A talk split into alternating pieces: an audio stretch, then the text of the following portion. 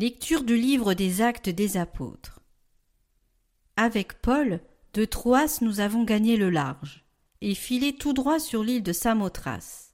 Puis, le lendemain, sur Néapolis et ensuite sur Philippe, qui est une cité du premier district de Macédoine et une colonie romaine. Nous avons passé un certain temps dans cette ville, et le jour du sabbat, nous avons franchi la porte pour rejoindre le bord de la rivière, où nous pensions trouver un lieu de prière. Nous nous sommes assis, et nous avons parlé aux femmes qui s'étaient réunies. L'une d'elles, nommée Lydie, une négociante en étoffe de pourpre, originaire de la ville de Thyatire, et qui adorait le Dieu unique, écoutait. Le Seigneur lui ouvrit l'esprit pour la rendre attentive à ce que disait Paul. Quand elle fut baptisée, elle et tous les gens de sa maison, elle nous adressa cette invitation. Si vous avez reconnu ma foi au Seigneur, venez donc dans ma maison pour y demeurer. C'est ainsi qu'elle nous a forcé la main.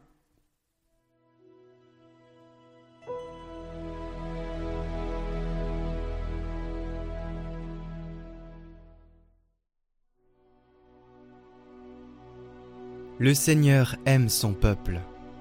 Chantez au Seigneur un chant nouveau, louez-le dans l'assemblée de ses fidèles. En Israël, joie pour son Créateur, dans Sion, allégresse pour son roi. Dansez à la louange de son nom, jouez pour lui tambourins et cithars, car le Seigneur aime son peuple. Il donne aux humbles l'éclat de la victoire. Que les fidèles exultent, glorieux, criant leur joie à l'heure du triomphe. Qu'ils proclament les éloges de Dieu, c'est la fierté de ses fidèles.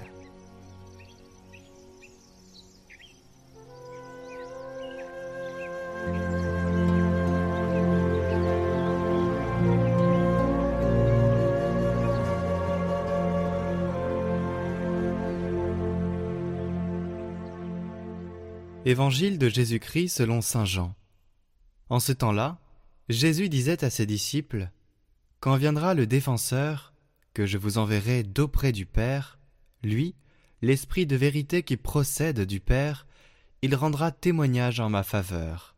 Et vous aussi, vous allez rendre témoignage, car vous êtes avec moi depuis le commencement. Je vous parle ainsi pour que vous ne soyez pas scandalisés.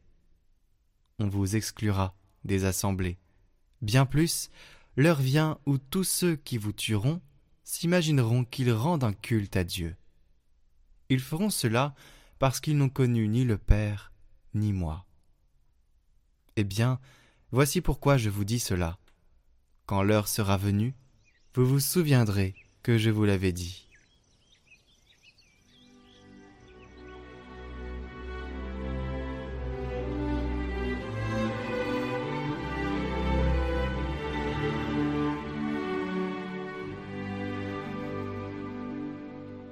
Commentaire de Saint Paul VI Quand le défenseur viendra, l'Esprit de vérité, il rendra témoignage en ma faveur.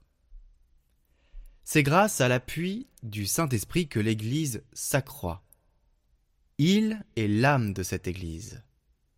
C'est lui qui explique aux fidèles le sens profond de l'enseignement de Jésus et de son mystère il est celui qui aujourd'hui, comme au début de l'Église, agit en chaque évangélisateur qui se laisse posséder et conduire par lui, et met dans sa bouche les mots qu'il ne pourrait trouver seul, tout en prédisposant aussi l'âme de celui qui écoute pour le rendre ouvert et accueillant à la bonne nouvelle et au règne annoncé. Les techniques d'évangélisation sont bonnes, mais les plus perfectionnées ne sauraient remplacer l'action discrète de l'esprit.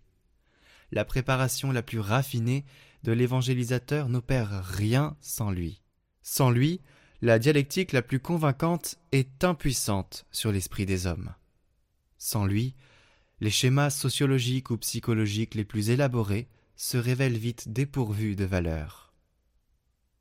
Nous vivons dans l'Église un moment privilégié de l'esprit, On cherche partout à le connaître mieux, tel que l'Écriture le révèle. On est heureux de se mettre sous sa mouvance. On s'assemble autour de lui, on veut se laisser conduire par lui. Or, si l'Esprit de Dieu a une place éminente dans toute la vie de l'Église, c'est dans la mission évangélisatrice de celle-ci qu'il agit le plus.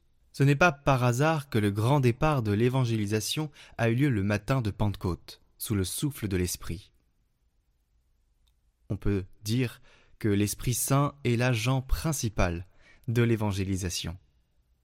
Mais l'on peut dire également qu'il est le terme de l'évangélisation. Lui seul suscite la nouvelle création, l'humanité nouvelle à laquelle l'évangélisation doit aboutir avec l'unité dans la diversité que l'évangélisation voudrait provoquer dans les communautés chrétiennes. À travers lui, l'Évangile pénètre au cœur du monde car c'est lui qui fait discerner les signes des temps, signes de Dieu, que l'évangélisation découvre et met en valeur à l'intérieur de l'histoire.